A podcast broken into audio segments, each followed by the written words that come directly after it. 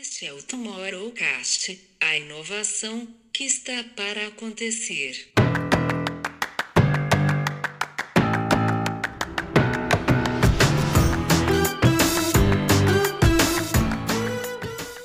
Conteúdos é, é, é, que as marcas fazem nas redes sociais e o conteúdo que a gente consome. Conteúdo que as marcas fazem, ninguém se importa, porque não é relevante. Ah, mesmo os vídeos que são emocionantes, são vídeos muito arrumados, muito roteirizados, e aí você olha no fala, não tem nenhuma, nenhuma proximidade. Então a gente quer, de alguma forma, a ensinar um pouco também que a gente aprendeu em treinamentos corporativos. E é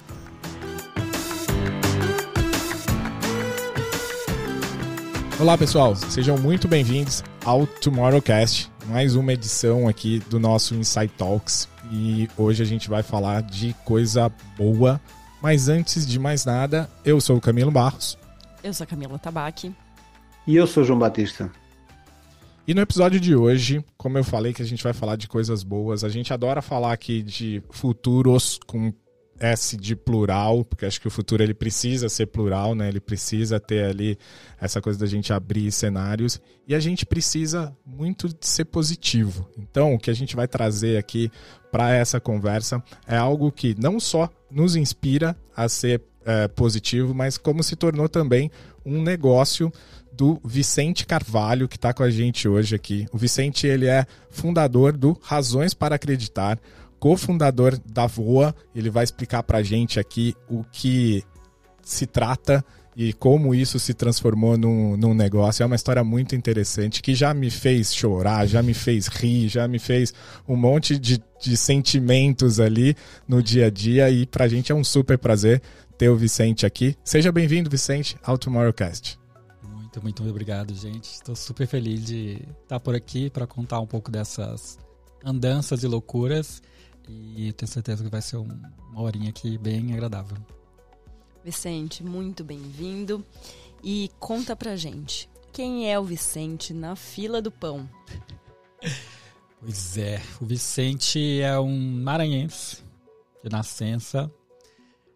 Cresci numa cidade chamada Porto Velho, Rondônia. Então, nasci no Nordeste, cresci no Norte, fora aí do circuito das grandes cidades. Então, é engraçado que acaba tendo uma visão muito mais realista assim, do nosso país. Eu vivo aqui em São Paulo hoje em dia, mas eu tento, com meus amigos e com quem eu trabalho, falar, gente, são Paulo não é Brasil, não, tá? o Brasil é fora daqui, muito longe. Sempre gostei muito de ahn, comunicação, de algum jeito. Minha família veio de uma, uma condição, assim, econômica não muito favorável, digamos, um eufemismo para bem ruim de grana.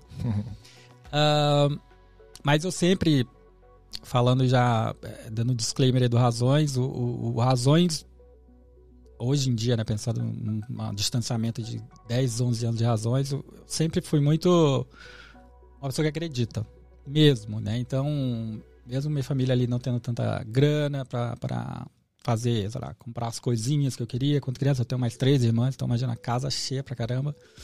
É, eu nunca fui de reclamar, sabe? Eu nunca reclamava, nunca ficava saco cheio porque eu não podia comprar um negocinho e meu colega queria. Então, razão de alguma forma já estava ali na minha vida. Ah, e aí, eu sempre quis fazer publicidade. Não tem publicidade na Faculdade Federal, lá em Rondônia. Então, a única forma que eu tinha que fazer era na particular. E aí, fui um, um, cobaia da primeira turma de publicidade lá em Rondônia. E foi muito legal porque a- as conexões começam a acontecer. E aí, eu fazendo. E, e aí, engraçado, assim, eu comecei a fazer faculdade e assim, como era pago, eu trabalhava num lugar, tive que sair da, da- do lugar que eu trabalhava, porque a faculdade era de manhã. Imagina, quem, quem que estuda e trabalha de, faculdade de manhã, né? Só quem tem grana. E aí, comecei a faculdade, não sabia como é que ia conseguir pagar. Mas sempre fui muito virado, então eu fazia, comecei a fazer umas caixas de presente para papel de parede, mó bonito, assim. E aí eu vendia nas lojinhas de, de, de artesanato que tinha lá perto, então eu consegui uma grana. Aí comecei, quando eu comecei a faculdade, comecei a fazer um trabalho pro, dos, dos alunos preguiçosos que não queriam fazer o trabalho, aí eu fazia, eles me pagavam, péssimo, desculpa. E me virava. Não é o primeiro que passa por aqui e conta essa história. Pô, então isso é uma prática. a gente vai se virando com o que a gente tem, né? E quando eu tava com um ano de faculdade, eu sempre muito conversador ali com o professor, sempre tive uma relação legal com os professores. Um professor me indicou para fazer um estágio no Sebrae. E era um estágio na área de design. Apesar de eu estar fazendo publicidade, design sempre chamou a atenção. Eu sempre gostei muito de design, apesar de quando nem sabia o que era. Então eu tava lembrando esses dias que eu fazia, na época, ok, vou dançando a idade aqui, a gente fazia os trabalhos em papel ao maço, que provavelmente vocês devem saber. E aí, as capas dos trabalhos, eu sempre fazia uma coisa muito, muito diferentona. Então, eu fazia uma tipografia, aí eu pegava, fazia o nome da, da, da disciplina, tipo história. Aí eu usava a, a, a, a tipografia e o gráfico das, das logos das novelas, tipo... A próxima vítima, eu pegava o nome e colocava história, aí o Azinho subia igual a próxima. Maluco. Então eu sempre gostei muito de design. E aí ele me indicou para fazer esse estágio, não sabia ah, ah, muito sobre design, só sabia mexer no CorelDRAW, o que também não, não era tanta coisa. E aí eu ganhei uma bolsa, já estudando lá no, já trabalhando no como estagiário ainda. Nessa época o Sebrae trouxe o Instituto Europeu de Design, trouxe os caras lá de Milão para fazer uma especialização em Rondônia. E aí era basicamente só para quem estava formado, arquiteto, e eu lá no segundo ano da faculdade ganhei essa bolsa pelo Sebrae e fui fazer. E aí que as coisas começaram a mudar, assim, da, da minha vida. Tanto de, de, mudança de mundo, quanto de perspectiva, assim. Até então, a minha perspectiva era me formar, uh, trabalhar nas cinco agências que tinham lá, basicamente, continuam sendo as mesmas. É, ou trabalhar na, na, Assembleia Legislativa na área de comunicação, como quase eu fiquei, e minha mãe achava que era o máximo, porque era uma coisa mais estável que poderia ter na vida. E fiz esse, essa especialização e aí o mundo se abriu, assim. De repente, eu achando que design era só layout, criação de uma logo. De repente chega um, um professor italiano uh, mostrando toda a, a, a, estratégia na construção de uma garrafa de uma água da Evian. E aí era muito maluco, era um universo muito longe do meu. E aí eu fiquei muito encafifado terminei a, a especialização, foi um ano e pouco, foi muito tempo. E falei para meus pais, falei, eu quero estudar mais design. Porque eu vi que eu não sei bosta nenhuma. e aí, como já tinha o IED, já tinha essa ligação com a galera lá, resolvi ir pra cá, pra São Paulo. Terminei minha, minha faculdade, resolvi vir pra cá. Juntei uma grana. Não sabia, não conhecia ninguém. Um, deixei, desfiz meu quarto lá na casa dos meus pais. Sa vim mesmo pra ver o que ia acontecer. E aí comecei, é, como eu juntei essa grana, juntei pra fazer uma pós aqui no, em São Paulo do IED, que era uma pós em design industrial. Que aí eu falei, ah, eu vou ter uma base ali um pouco maior. E aí vim para São Paulo sem saber o que ia acontecer. E aí a vida foi tocando. A vida foi tocando. Aí daqui a pouco continuo falando rodando. Ou seja, a gente roda, roda, roda e cai no design aqui. Não estava na, na pauta a gente falar de design Olha hoje, só. mas como a gente fala que todos somos designers e que tudo tem design, quando a gente fala de futuros e é um grande desafio para a gente quando a gente fala de desenhos de futuros, né, que a gente traz o que a gente faz de fato no, no, no dia a dia, que é essa capacidade que a gente tem de sair do previsível, né? Buscar essa construção de, de cenários. E aí, em algum momento dessa história que você vai contar pra gente agora, é, nasce o Razões para Acreditar. Aonde nasce efetivamente o Razões para Acreditar é, e, e aonde ele chega hoje nessa história? Pois é. é vim para estudar design, comecei estudando, aí comecei seis meses estudando, comecei a dar aula na, lá no IED também, na área de software, Photoshop, essas coisas. Essa altura eu já tinha estudado, já sabia um pouco mais. Uh, comecei a fazer consultoria também pelo Instituto de Pesquisa lá, isso com 20, 30, 26 anos, então eu acabo de ser muito novo para algumas coisas. E aí a vida tava seguindo, tava fazendo uma carreira aí na área de design, trabalhei em algumas agências, trabalhei na Packing Design, que é só de embalagens. Só que tinha uns, umas coisinhas ficando na nossa cabeça se movimentando, né? Eu sempre fui uma pessoa muito inquieta. E aí eu tava quase entrando na sociedade com uma agência de design estratégico, lá em Mogi das Cruzes, então eu ia lá todo dia pra lá, enfim, a loucura. A gente fazia muita embalagem para design para embalagem desde coisa de carro, peça, umas coisas meio aleatórias, e aí eu ficava meio tipo, ah, tipo é legal, mas Não é isso, né? Pô, tem tanta coisa legal pra fazer com design. E isso, inclusive, eu já tinha essa noção de que design também era uma solução. ah, dá pra fazer. Dá pra pensar em design como solução social também, né? Em agosto de 2012, eu tava navegando no meu, meu Facebook, na época. é, ainda tava bem grande. Uma, eu publiquei, uma amiga publicou uma, uma matéria super legal. E aí eu comentei na matéria deles que lendo. É, existem razões para acreditar. Porque a matéria era super bonita, de atos de gentileza. E eu sempre, muito, muito sempre gostei muito de pequenos gestos de, de gentileza. Assim. Eu sempre achei muito legal e eu sempre via que não aparecia na TV.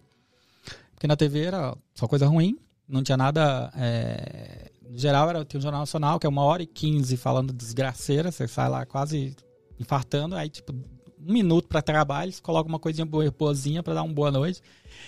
E aí a gente fica desesperado. E eu falo, pô, tem tanta coisa legal acontecendo, por que, que não sai no jornal isso? Por que não sai no jornal sobre a minha vizinha que fica olhando minha, minha casa, guardando quando tem alguma coisa para me avisar e tal, essas coisinhas. E aí eu tive a ideia, depois que eu fiz esse comentário, eu tive a ideia de fazer um blog para reunir essas histórias aí que eu via na, na, na vida, eu, eu tinha passado por alguma, eu tinha feito alguma, e que não estava na TV. Então, do nome Razão para Acreditar, eu registrei o domínio, não entendia absolutamente nada de Blogspot, na época era Blogspot, o grande bafo, assim, né, um pouco eu depressa. Registrei e comecei a escrever algumas histórias minhas. Então, escrevi quando eu fui de, de surpresa pro aniversário, pro casamento da minha irmã, que foi super legal. Eu coloquei um de uns amigos, coloquei várias histórias. E basicamente o Razões deu esse pontapé inicial com essa vontade muito, muito simples que era e continua sendo de contar pequenas histórias boas. Histórias muito simples, não simplistas, né? Eu acho que tem uma diferença gigante aí. O simples é muito difícil, inclusive, é, é, de se atingir. Mas histórias que você olha e fala, eu podia fazer também. Então esse é o princípio do, do Razões e ele é assim até hoje. E aí, só que era um blog só, né? Era uma ideia. Então eu trabalhava como designer, continuei trabalhando como designer. E o Razões estava lá em paralelo. Eu comecei a continuar, fazia, escre- escrevia, então à noite escrevia um monte de coisa. E aí eu gostava, gosto muito de escrever. Mas não era um algo viável economicamente, porque eu não tinha ideia de como que eu poderia transformar aquilo ali em, em negócio. Porque até então era só um blog. Na época ainda era muito imaturo esse mercado de, de create. Na verdade, nem tinha, né? Esse mercado de creators era basicamente blog, né? Então você começou, as pessoas começavam a te chamar de blogueiro, porque você tinha um blog, então hoje em dia você é blogueiro que não tem blog. e em 2013 para 2014 eu conheci o Marcelo, que é meu sócio até hoje, e ele começou a trazer essa visão mais comercial e de empresa para mim. Porque até então eu- a, a minha visão era muito romântica, muito apaixonada sobre, não, Razões é um movimento do bem, tarará. Obviamente continua sendo, mas eu só conseguiria fazer as coisas que a gente faz hoje porque eu comecei a pensar nele como um negócio. Não adianta, e hoje em dia eu bato muito nessa tecla, não adianta as melhores intenções, os melhores projetos, você ser indignado com um monte de coisa, se você não consegue efetivamente fazer alguma coisa com aquilo, e no caso do Razões, de sobreviver daquilo financeiramente ah, e aplicar coisas que você acredita. E aí a gente começou a pensar em, lá para 2015, novamente ainda, não se falava quase nunca sobre diversidade, sobre inclusão, e a gente já batia muito nessa tecla, sem levantar nenhuma bandeira, sem é, alardear, mas a gente sempre primordiava por isso, priorizava. Nosso primeiro projeto que a gente conseguiu vender para Johnson's foi a gente resolveu fazer um curso para os pais aprenderem a fazer penteado nas filhas. A ideia era essa, simples assim, não não estamos inventando a roda, a gente só queria ensinar os pais a fazer um penteado decente nas filhas, que eles são um desastre. Po- Posso, posso ser testemunha disso aqui. viu? A, gente, a ideia veio de um, um vídeo que a gente viu na época que era um pai tentando fazer um rabo de cavalo na filha usando um, um aspirador, tragicamente horrível. E aí a gente fez a ideia de fazer esse curso conseguimos ir para Johnson, é, apostou na gente, a gente não tinha case, não tinha nada, não tinha nada. Era eu o Marcelo e uma ideia que a gente conseguiu chegar na Johnson e ela topou. E aí a gente foi no Retro Hair aqui em São Paulo, conseguimos fazer uma parceria com eles também para eles não cobrarem nada pra gente de fazer o curso e conseguimos um monte de pais para fazer esse curso. E desde esse primeiro projeto a gente sempre priorizou muito pô, não ter roteiro, olha, por isso que é coisa não ter roteiro, não ter coisas ensaiadas, não ter frases é, pensadas, é, pedidas para ser falada. Porque a gente sempre acreditou que, é, principalmente na internet, se você está tentando fazer alguma coisa simulada, a gente vê muito fácil. Então a gente vê quando, quando a gente vê um vídeo que é fake, a gente fala, ah, ah, eu detesto essa sensação.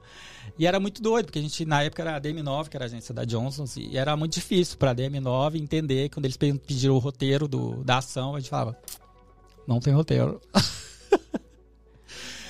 e aí eles falaram: não, mas aí como é que começa? Eu falei: ah, a, gente, ó, a gente começa assim.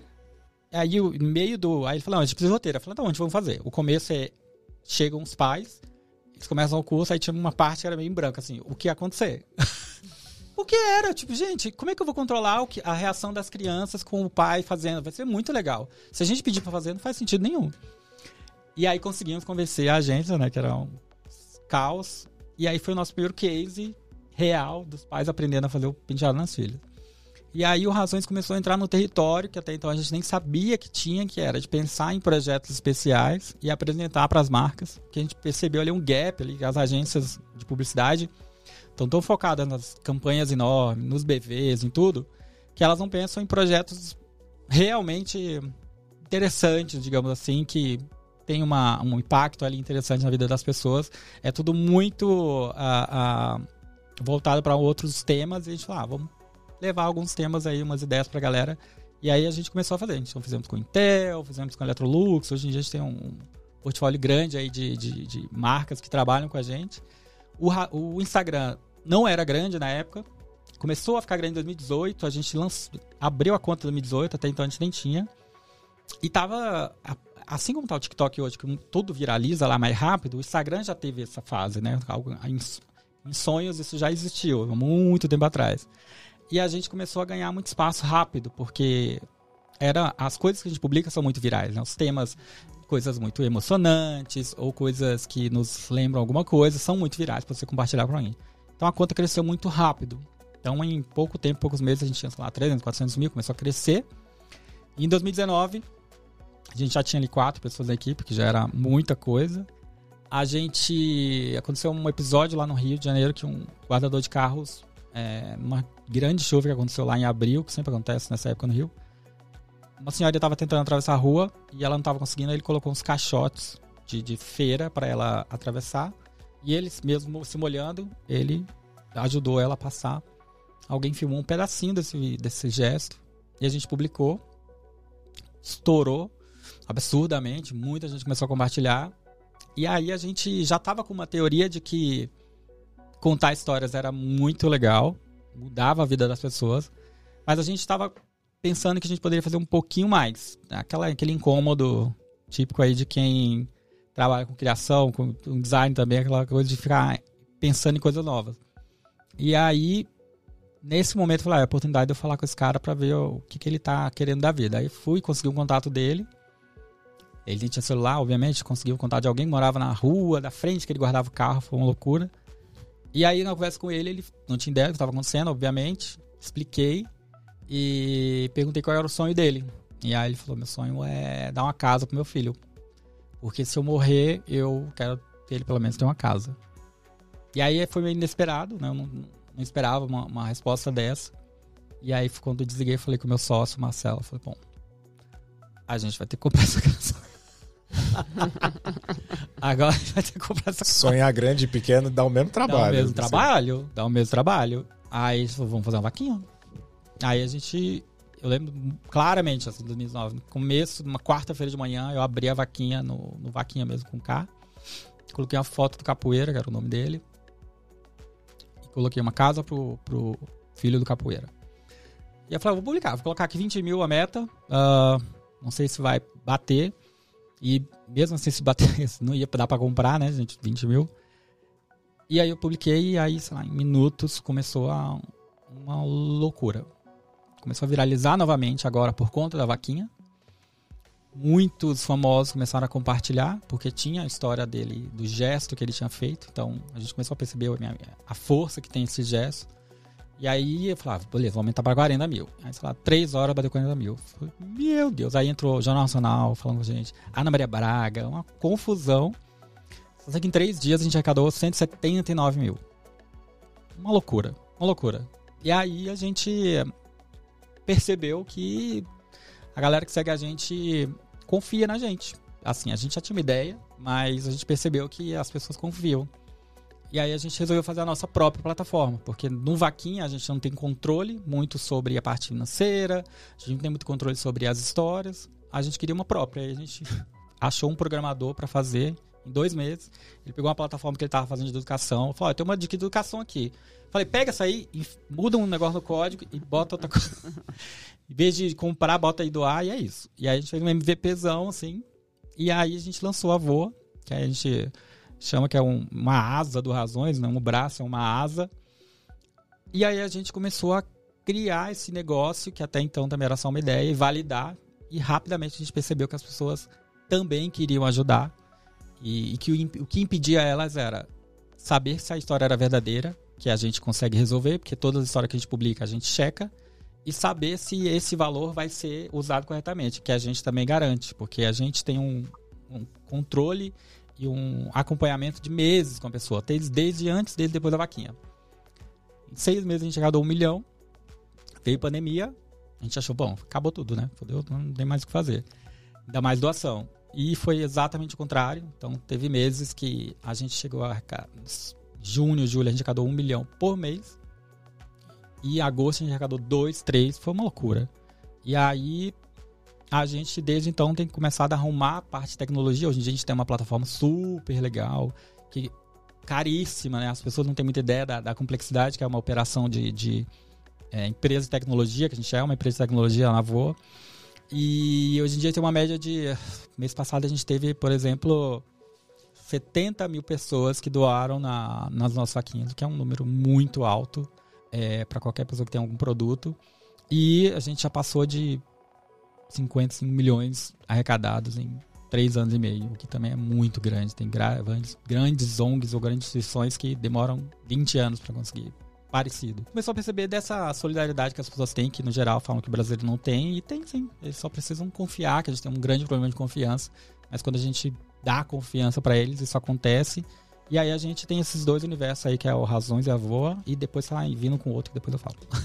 Opa, opa, já opa. Vamos, é, a minha pergunta já vai bater exatamente nessa generosidade. Mas deixa-me cá começar, porque os números que eu tenho é que vocês são, eh, já conseguiram, e são números de 2021, não é? Lá atrás. Uh, e quer dizer, a conversa do propósito é boa da hora no, em todos os gabinetes de marketing neste momento. Uh, parece de repente todas as marcas têm que ser boazinhas.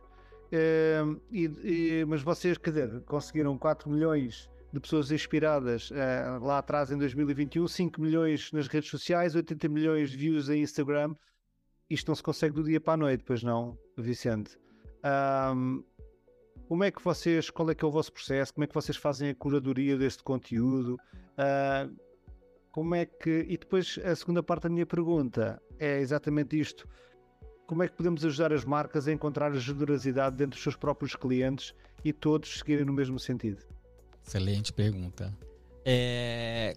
Sobre a curadoria, o que a gente é uma coisa que eu gosto muito pessoalmente, que é isso, né, de contar a história de pessoas comuns. Eu acho que isso é o nosso grande ativo, né, enquanto é, o mercado de influenciadores cresce cada vez mais, a gente quase nunca publica nada relacionado a influenciador e nem é famoso. Então, basicamente, Razões é uma página de anônimos. Isso eu acho muito legal. Então, as pessoas se sentem muito à vontade para nos mandar as histórias delas. Então, a gente recebe. Se der, tem uma pessoa na nossa equipe que é só ela é leitora de direct. Porque é muito, muito, muito direct. A gente recebe o dia inteiro. Se a gente coloca. É bom que ela é leitora de direct de coisas positivas. então, tipo, ela não lê direct ruim igual a gente. oh, mas a gente tem uns directs ruins aí também, que tem uma galera que a gente tem hater, mas tudo bem, isso é outra história. É... as pessoas mandam muito, porque a partir do momento que a gente publica coisas e a, gente, e a pessoa vê que aquela história ali foi de alguém que enviou, ou que é tão simples aquele vídeo que poderia ser um dela, elas estão sempre compelidas a nos mandar. Então, o que a gente publica é de, de, sei lá, de um pai, a reação de um pai chorando quando viu o filho pela primeira vez, sei lá, coisas muito simples. E aí, falar, ah, eu tenho isso também. Então é, é, legal porque as pessoas se identificam, então naturalmente elas nos mandam muita coisa. E aí o que a gente faz, obviamente, a gente não consegue publicar tudo. A gente tem uma grande curadoria, que é legal. O pai se emocionou. Ótimo. Qual outro aspecto que tem a que tem uma uma que a mais? Ele falou alguma coisa, não sei. A, a gente começou a ter mais ter, ter que ter mais critérios que seja só coisa fofa.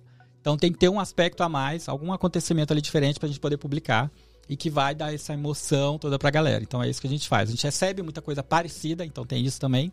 E o que a gente faz é, tá, o que dentro dessa história tem algo que você vai se diferenciar e querer compartilhar com alguém. Então tem esse esse grande critério nosso e viralizar também, né? Obviamente que a gente pensa como que isso aqui pode se alastrar para mais gente, que é uma das coisas que a gente gosta de fazer.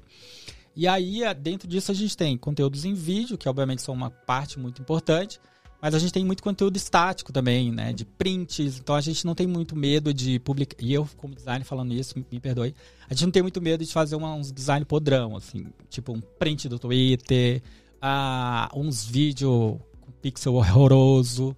Porque no final das contas, as pessoas não se importam, no, no nosso no caso, nossa página, elas não se importam tanto com a qualidade do vídeo, elas se importam com a história.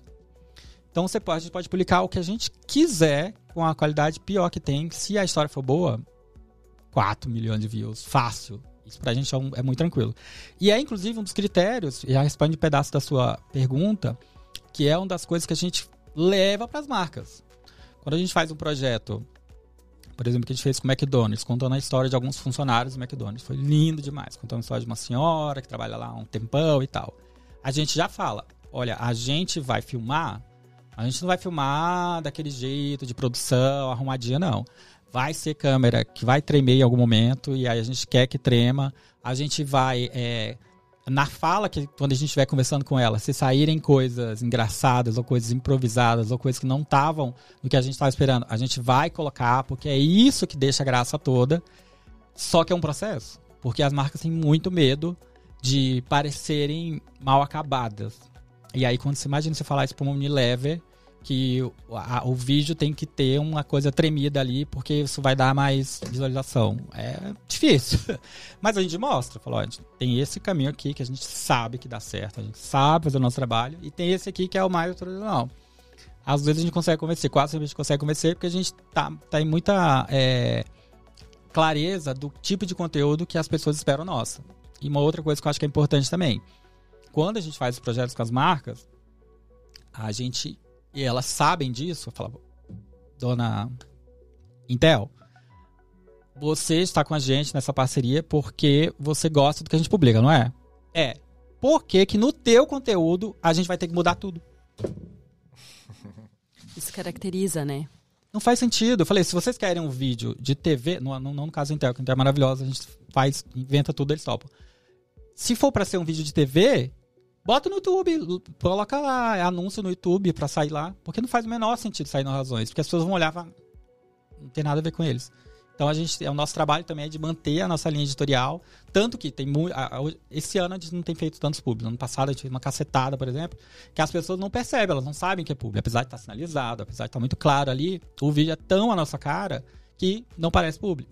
Se não parece, é, então a gente está fazendo certo. Então, aí respondendo a segunda pergunta, é, a gente percebe que as marcas têm olhado mais para esse tema de causas, de propósito, mas sem dúvida, ainda, eu ainda percebo ali uma, uma, uma falta de, de, de, de, noção até às vezes do que, que é causa e como que elas podem atingir aquilo ali tão bem feito. Ainda tem muito discurso e menos ação, isso é muito claro. E o nosso papel também é falar, olha, isso aqui não, isso aqui não tem nada a ver, isso aqui não é real, a gente não vai fazer. Por exemplo, a gente fez um projeto uma vez é, que foi com a. Vou até falar porque a gente conversou na época, com a Kibon, na época da pandemia. E aí, é, a ideia era levar, a- ajudar a população que estava precisando pra caramba, a população carente, ajuda. Então, as marcas estavam se movimentando, tinha muita gente fazendo muita coisa, que era muito legal. E aqui, bom, beleza, vamos levar um, um, so- um sorvete, picolé para a comunidade. E aí, a intenção era boa, mas aí a gente, na, na hora, eu falei, fala, fala um negócio. As pessoas estão passando fome. Se você chegar com um picolé na casa de uma pessoa que está precisando de comida, ela vai mandar você enfiar esse picolé naquele lugar. aí eles, ah, eu falei, então, não tem como. Compra a cesta básica, dá pra galera, é muito mais efetivo. Dá a cesta básica, na hora que você gera, entrega o sorvete, tá tudo certo. Mas não dá pra ser só um, um- tapa-buraco ali, sabe? Apesar da melhor das intenções. Então, ainda bem, eles seguiram a nossa, nossa ideia, nosso rumo. E foi super legal a ação. Eles fizeram ah, com o Garis também, que foi super bacana. Então, o nosso papel também é ter esse olhar crítico, do tipo, olha, né, tem coisa aqui que não vai dar certo e não vai entrar. Se vocês não fizerem alguma coisa efetiva, a gente não vai. E a gente já declinou alguns projetos por isso. Ah, isso é muito bom, porque acho que é isso que o, que o João estava trazendo ali, porque a gente vê as marcas muito carentes em, em como elas vão entrar nessa conversa e a necessidade de falar de propósito. E às vezes você não precisa falar, você tem que fazer o seu negócio e tá ótimo ali. E quando entra, ou entra numa, numa forçação de barra, ou é, de maneira equivocada. E que bom que tem essa, esse olhar e essa orientação porque acho que até pela própria audiência, né? Na hora que você fala que você tem um monte de histórias ali que são verdadeiras e que me faz chorar, me faz rir e tudo. Mas a hora que você vê, tem uma marca, como é que você constrói essa história, que você traz essa narrativa também sendo verdadeira, né? Acho que esse é o Exato. grande desafio para não dissoar também ali. Exato, então, a- a- mesmo quando é, por exemplo, um projeto, a, a marca está apoiando um projeto social, muito legal, vamos lá é, ver quais resultados que deram. Mesmo tipo de post que ela acha que, que ela, vai ter, ela vai fazer, não é o tipo de post que a gente que vai dar certo. Então, o que a, o que a marca imagina? A gente está projetando um projeto social, vamos mostrar um vídeo da, do projeto acontecendo, das pessoas, é, sei lá, se for com criança, das crianças brincando, enfim. Boring, ninguém vai ver. Ninguém se importa. Ninguém vai entender nada. A gente precisa, e é o que a gente bate com todos os projetos, é a gente precisa de uma cara. A gente precisa de uma pessoa para personificar o que a gente está falando, o que a gente quer falar. Então, ah, mas eu não tenho. Eu falei, me passa o telefone da pessoa do projeto que a gente fala com a pessoa, tá tudo certo. Aí a gente liga, conversa com a, a pessoa que é a dona do projeto, entende como é que foi essa vinda da marca, quais são os benefícios, né? Aí a gente pergunta, tem uma, uma criança que tem alguma história bacana? Ah, tem um menino que geralmente eles acham que não é nada. Ah, tem um menino que não sei o que, que a mãe é, trabalha de noite, não sei o que, com o projeto ela tá conseguindo agora vender coxinha. Ótimo, é isso aqui que a gente vai fazer. Ah, mas aí a, a gente não tem como filmar. A gente pede um celular, alguém tem celular, faz o vídeo, manda pra gente. Aí a gente edita. Então, ou fa- ah, faz o zoom, então vamos fazer o zoom. Vamos fazer o zoom, tá tudo certo. Então, aí, a partir desse olhar de uma pessoa, a gente conta o que que é o projeto. Então, o projeto, é a, personificação do, do, do que a marca quer falar, e a gente também, é muito mais fácil fazer com um nome, com uma cara, com um rosto, com uma história, do que só ficar, ai, fizemos isso, fizemos aquilo, que ninguém vai se importar. Vicente, acho que é, você está falando de, de tudo isso e eu queria voltar um pouquinho é, que você falou quando você conheceu o Marcelo, que você começou, vocês começaram a ter esse olhar um pouco mais sobre como é que isso podia sair de ser, não vou falar apenas, né, porque isso não é apenas, mas é, de contar as histórias para se tornar um, um negócio, né? É, porque é isso, né? Uma das coisas que a gente tá, a gente fala muito, a gente fala muito sobre marcas e propósito. No final, precisa ser sustentável financeiramente para que dê certo, para que a gente consiga continuar, para que as marcas consigam continuar, para que é, as ações consigam continuar. É, e como é que vocês hoje, né? Vocês foram se estruturando? Como é que vocês se estruturam para que Exatamente, você comentou que você vai dar um spoiler já já de, de outras coisas que daí vocês estão começando a olhar, é, para exatamente que continue a ser é, razões para acreditar, continue a ser coisas que levam essa mensagem para todo mundo, mas que tenha uma sustentabilidade financeira, é, acho que tanto para vocês quanto para as marcas que apoiam, né? Sim. É, isso é, é muito legal porque a gente acaba convivendo com muita gente que trabalha no social, por exemplo, e que tem uh, uma paixão tão grande pelo que ela faz, assim como eu tenho, mas que não tem uma, uma orientação de como que eu vou sobreviver desse projeto lindo que eu tenho. A gente vê muita gente que atende 700 famílias, aqui no Capão, por exemplo, o Valmir, mas que no final do mês ele não tem dinheiro para pagar o aluguel dele. E aí, o nosso papel também é tentar orientar essas pessoas a pensar um pouco do, olha, para você fazer me melhor para mais pessoas, você tem que estar bem. Porque senão não é sustentável. Você vai ter crise de pânico, você vai ter vários problemas de saúde, como acontece bastante. Porque se você não tem um equilíbrio financeiro, desequilibra tudo o resto. Então a sua família é, tem, não confia em você, então tem várias coisas. Então a gente, desde cedo, é, é, o Marcelo trouxe muito esse, esse ponto, que é isso aqui é lindo, isso me transforma, mas a gente precisa pagar as contas e precisa viver bem. Então a gente sempre pensou nessa parte de negócio. Então, um dos nossos áreas é a parte de publis com marcas. Mas a gente começou a perceber que essa questão dos publis, uma hora vai acabar. Uma hora acaba. A gente nem faz tanto público quanto galera influenciador, normalzona. Assim, a gente faz porque é muito nichado e tal, mas beleza. Mas falou, mesmo sendo nichado, talvez uma hora vai acabar. No sentido de essas demandas vão começar a diminuir. Como que a gente pode pensar em outras áreas antes desses públicos acabarem? Então a gente tem feito esse movimento bastante nos últimos anos, principalmente a partir do ano passado, quando a nossa conta do Instagram cai, caiu por 10 dias. E aí a gente viu pensando, se o Instagram caiu, nosso negócio acabou. E agora? Se há seis anos atrás a gente não tinha Instagram e o negócio existia, então a gente tá fazendo alguma coisa errada. A gente tá se virando, virando vítima do Instagram, que não é a nossa casa. E aí a gente começou a pensar em outras áreas. Uma delas é, bom, a gente faz conteúdos extremamente virais, que são compartilhados milhares e milhões de vezes. Só que a gente não é remunerado efetivamente por isso. O Instagram não paga o, o, o criador por isso. Mas o Facebook paga, o YouTube paga, agora o TikTok também paga e o Kawaii também paga, que é, o, é uma rede concorrente do TikTok. Então a gente começou a pensar também no conteúdo como algo que possa ser monetizável. Então, por exemplo, a gente tem uma página no Facebook que está meio que paradona lá, porque o Facebook, quando tem links, ele acaba com o alcance. Só que eu conheci algumas páginas que tinham temas similares aos nossos que davam muito certo. Eu falei, bom, tem um público ali, talvez um público mais velho, minha mãe, né, que faz, comenta lá com os GIFs de coração, ótimo. E eles remuneram os criadores. Então o que eu fiz? A gente criou uma página nova do Razões, chamada Mais Razões, como se fosse um espaço só de conteúdos originais. E todos os nossos vídeos originais a gente começou a publicar lá, com a frequência também.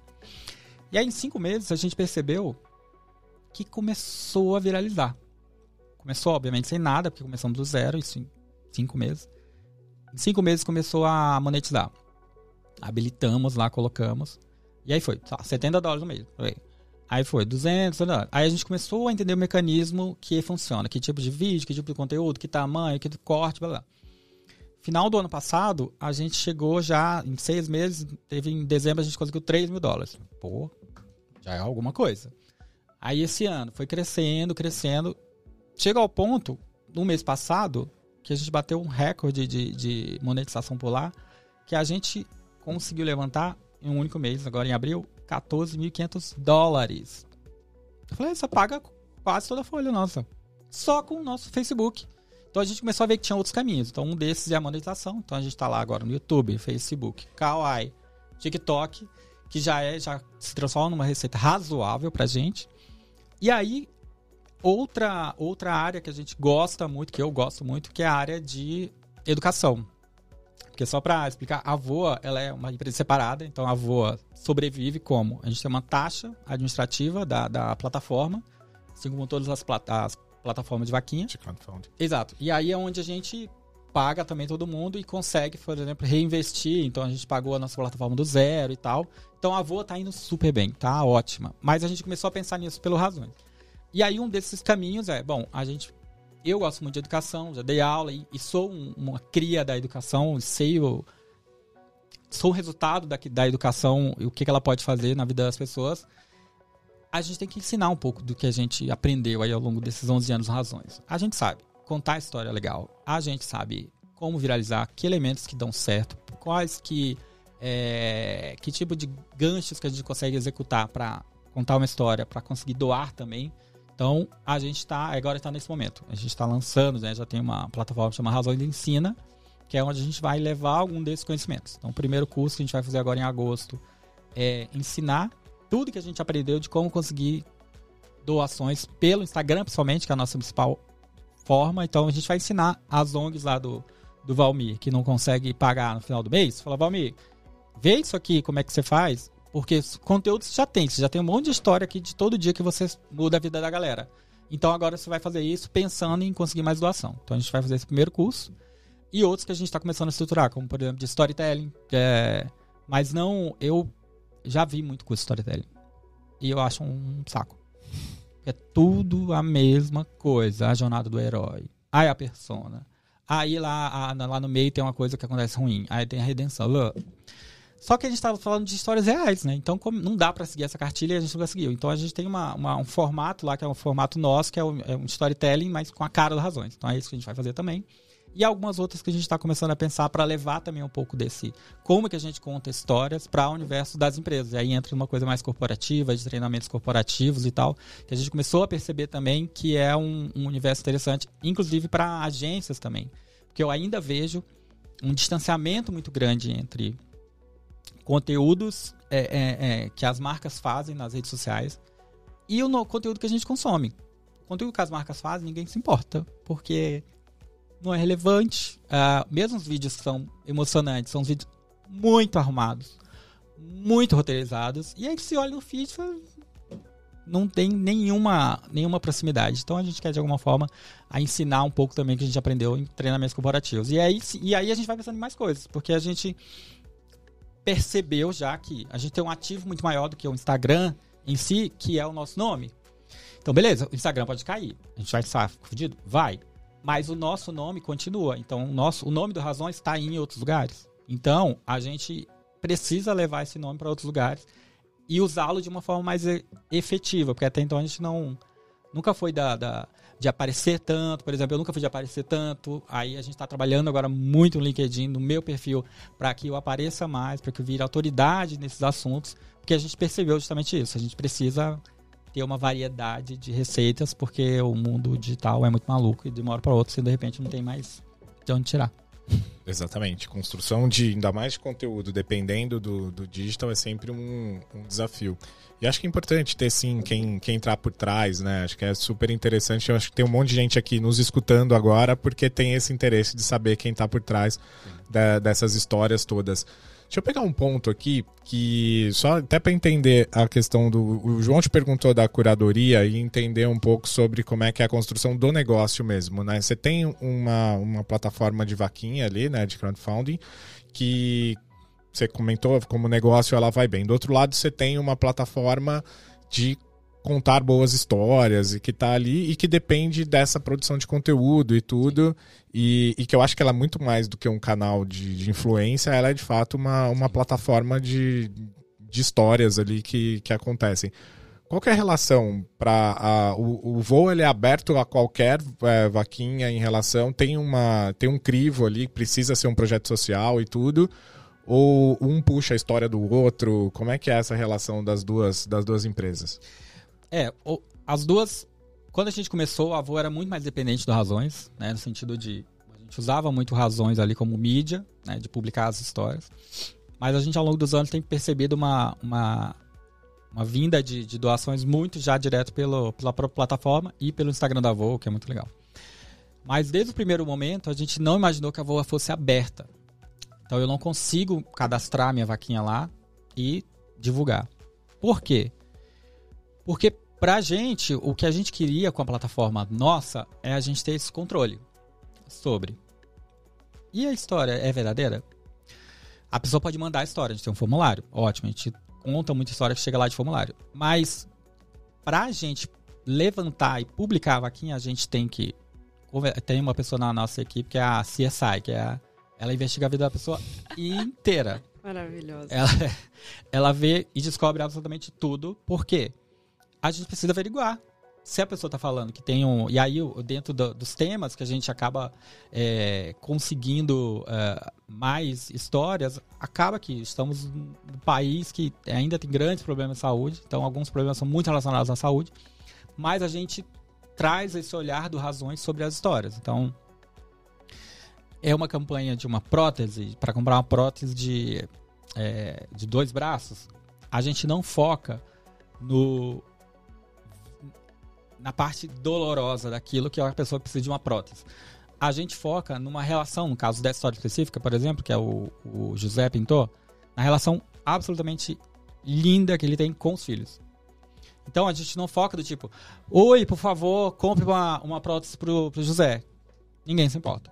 Até porque tem um monte de gente pedindo. E a história em si não me diz nada você pedir uma prótese. Só pedir, infelizmente, todo mundo pede. A gente tá aí na. Todo, todo mundo que tem é, rede social vê que só tem. Principalmente em grandes perfis, tem um tanto de gente pedindo lá, toda hora aparece. Só pedir não adianta. Então a gente conta a história de um jeito ah, cativante. Então, dessa, por exemplo, a gente percebeu rapidamente, quando a gente chegou a história, que pra gente conseguir fazer acontecer, a gente. Aí é muito doido que a gente vai se sentindo, né? Então, quando a gente conversa com, com o pai, que ele tava falando, tava usando a prótese, a gente, olhando as redes sociais, viu que tinha uma ligação fortíssima com os filhos. E aí a esposa havia falecido há muitos anos, então esse, esse amor é muito forte. E aí a gente conversa e aí assim, a gente vai descobrindo coisas. Aí uma das pessoas fala, ai, tem um vídeo tão lindo de quando é, ele teve que amputar, mas aí os filhos dele chegaram lá no hospital, abraçaram, foi super emocionante. Aí a gente pede o vídeo. E aí, de repente, a pessoa acha que, que achava que esse vídeo não era nada demais, pra gente, fala, isso aqui é o nosso vídeo de divulgação. Não é mostrando o, o, ele lá implorando pela prótese, é os filhos abraçando ele. Então a gente tem esse olhar de como que a gente pode deixar essa, essa história razões para acreditar, que afinal, né, é o razões. E aí, por exemplo, nesse vídeo, que é, eu acho que é um dos grandes, é um dos maiores fenômenos que a gente publicou, é de 15 segundos do filho abraçando ele, que é, o vídeo tinha 2 minutos. Aí a gente também tem isso. A gente, vamos tirar tudo que é ruído de comunicação, porque a gente tá falando de rede social, ninguém entendendo de nada. Vamos botar só o que é mais emocionante. Em vez de mostrar eles, eles andando, ficando um minuto, passando pelo corredor, barará, bota só a parte que eles estão chegando abraçando o pai. Botamos. E aí foi um estouro, assim, a campanha. Basicamente, por a gente mostrar um pai, e aí a gente coloca isso no texto, tem um pouco de copy também, que a gente começou a perceber da, que dava certo, que só queria prover os filhos, a, a dar uma vida melhor para os filhos e queria voltar a abraçá-los. Aí explodiu. Aí a gente conseguiu em dois dias 600 mil reais. É muita coisa. É muita coisa. E aí a história explodiu. Enfim, aí conseguimos. E aí a gente. A partir do momento que a história entra no, no, no nosso universo ali na Voa, ela vira meio que uma novela. No sentido de a gente vai dando complementos a essa história ao longo do tempo. Porque as pessoas se apaixonam pelas histórias assim como elas se apaixonam pelas novelas. A gente é muito noveleiro. Então, a gente publicou esse vídeo, explodiu. Aí a gente faz uma live na hora que bateu a campanha. Falo, Vamos fazer uma live com o seu José. Seu José, e aí? Ele sai emocionado, a gente emocionado, beleza. Aí a gente começa a publicar vídeos dele é, já se preparando para fazer a prótese. Aí a gente mostra ele lá na empresa que vai fazer a prótese. Então a gente faz todo esse processo. No final, ele tá com a prótese, aí a gente faz um grande vídeo especial, original, chamado de desfecho, que é onde a gente faz um videozão mostrando desde antes a história até como ele tá agora. Então a gente encerra a novela. Então é muito legal porque a gente faz todo esse acompanhamento e as pessoas que estão seguindo a gente adoram ficar vendo esse tipo de, de coisa, porque é muito legal mesmo.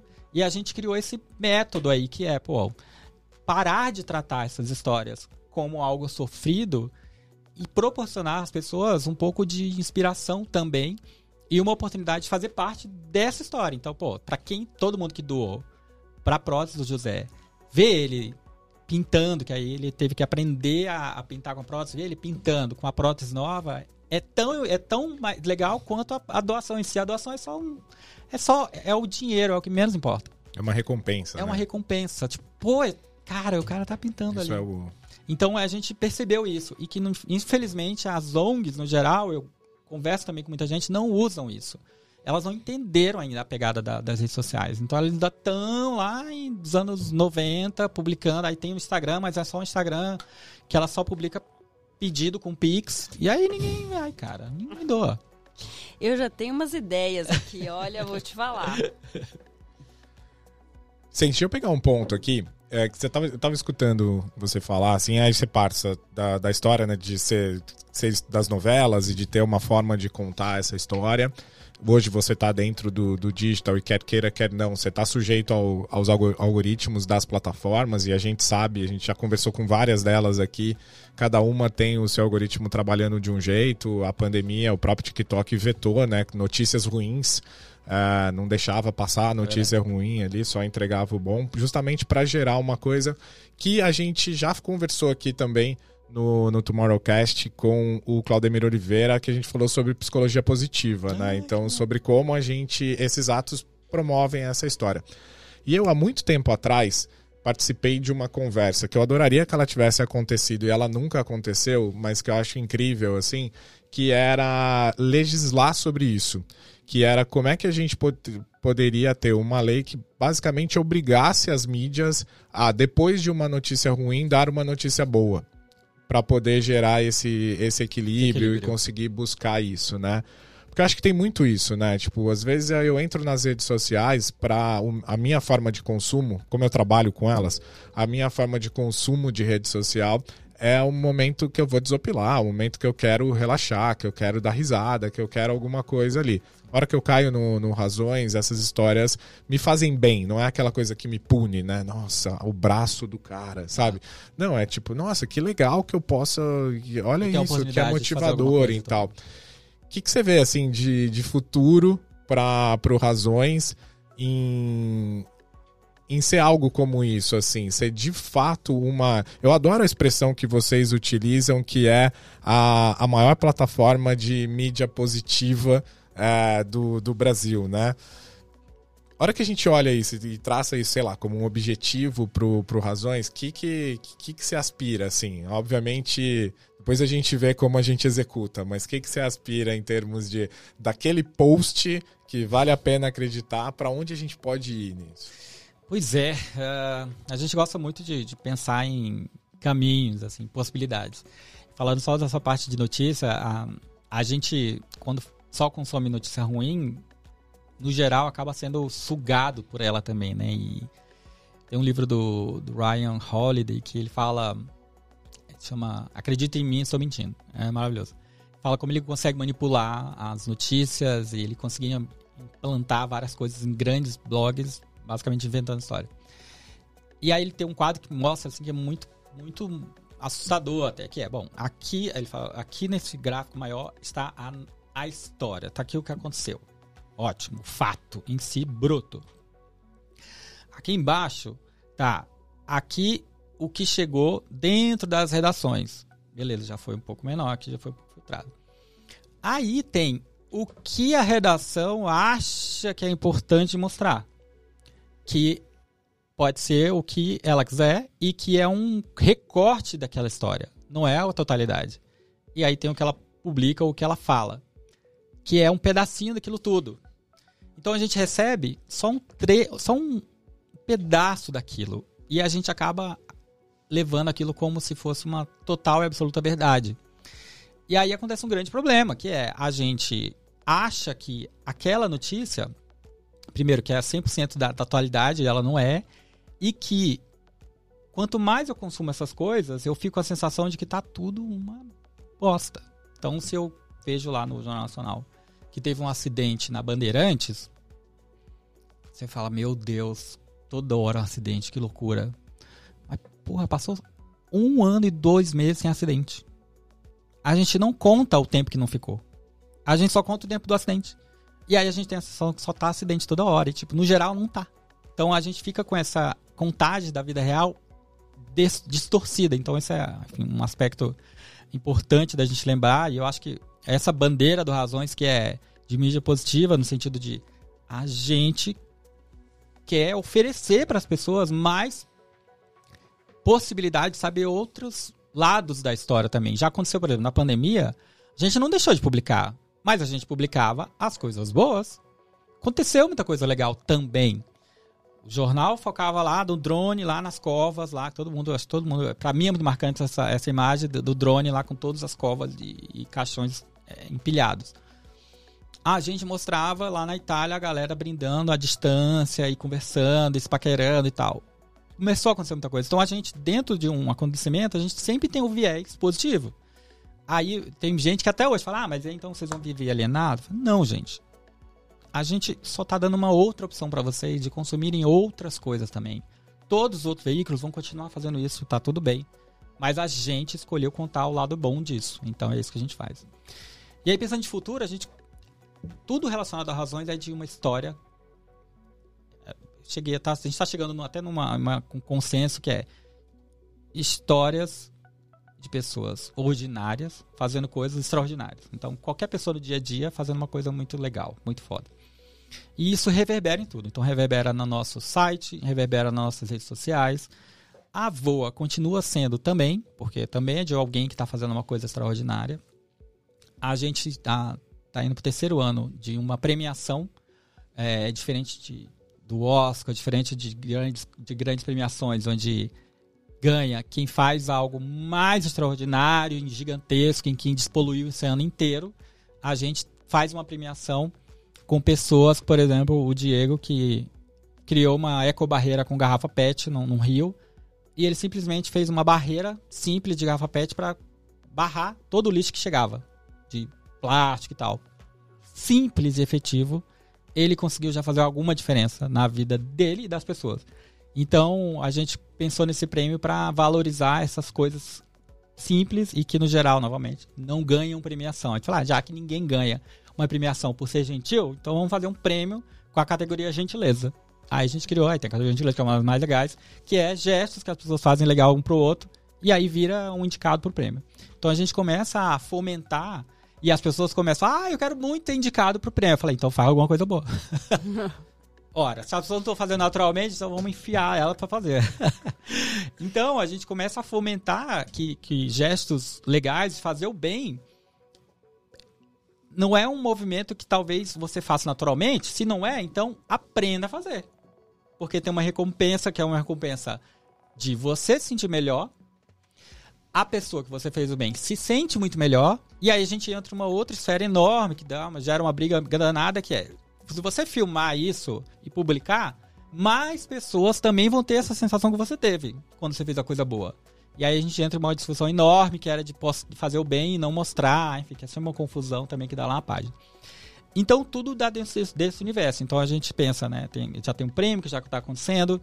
A gente também quer fazer um summit que é conversar sobre iniciativas do bem, como que a gente pode é, pensar em aumentar o impacto dessas notícias, como é que a gente pode trazer as ONGs, por exemplo, e ensinar um pouco do que a gente faz para elas conseguirem aumentar o impacto dela. Então, o Summit é uma ideia. A gente quer fazer documentários também pelo país para contar iniciativas que estão acontecendo pelo país que a gente também não sabe, então, por, por, por região. Então, tudo relacionado a essas histórias simples de pessoas ordinárias fazendo coisas extraordinárias tudo do universo a gente está junto. Então, se a gente pensa, mesmo quando a gente chega uma marca, a gente sempre traz para esse universo. Beleza, ô, dona marca. Dentro desse teu posicionamento, no final das contas vai ter uma pessoa ali, não tem? Então, vamos contar a história dessa pessoa real. Ah, você tem os influenciadores, mas a gente não vai falar com os influenciadores, a gente vai falar com uma pessoa real que ninguém conhece. Então, tudo pra gente é dar um farol a pessoas anônimas fazendo coisas legais. Então, tudo vai reverberar dentro desse universo. Maravilhoso, Vicente. Eu amei essa definição de pessoas ordinárias fazendo coisas extraordinárias. Eu acho que fica, fica algumas pulguinhas aqui atrás da orelha pra gente de realmente de reflexões e de o que, que no nosso dia a gente pode fazer de extraordinário para as pessoas, que pode ter um impacto às vezes que pode ser pequeno quando a gente olha de fora, mas para algumas pessoas às vezes isso é muito grande. Queria agradecer imensamente pela sua participação. Acho que ficou aqui é, muita mensagem, muita provocação e, e, muita provocação, inclusive, de como é que a gente olha negócio, né? Como é que a gente se constrói como negócio, como é que a gente faz com que os nossos sonhos é, se transformem em realidade, que às vezes é mais, entre aspas, né? Fácil do que, do que a gente imagina se tiver um trabalho é, nesse sentido. Sim. Muito obrigada por estar aqui Obrigado. conosco. Foi um prazer enorme. Obrigado. Passou muito rápido, gente. Poxa vida. é, pô, brigadíssimo. É sempre bom poder contar um pouco da- das loucuras que a gente tá fazendo e tentar mostrar aí um pouco que dá pra fazer o bem e ganhar dinheiro e tá tudo certo. E, e que dá pra contagiar alguém fazendo uma coisa boa também. Então, obrigado.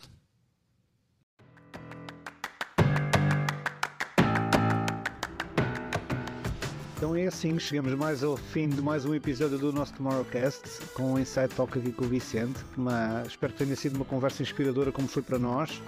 Ah, ficamos a aguardar a visita do Vicente a Portugal. Acho que Portugal também precisa de ser inspirado e a ver se começa a voar também um bocadinho. Tem algumas iniciativas muito boas a acontecer e pode ser que haja uma troca de ideias. Ah, A gente tem um público em Portugal, alguns- viu? Então tem uma É. parte da galera que acessa lá. É muito legal. obrigado por terem escutado este Tomorrowcast e até a semana.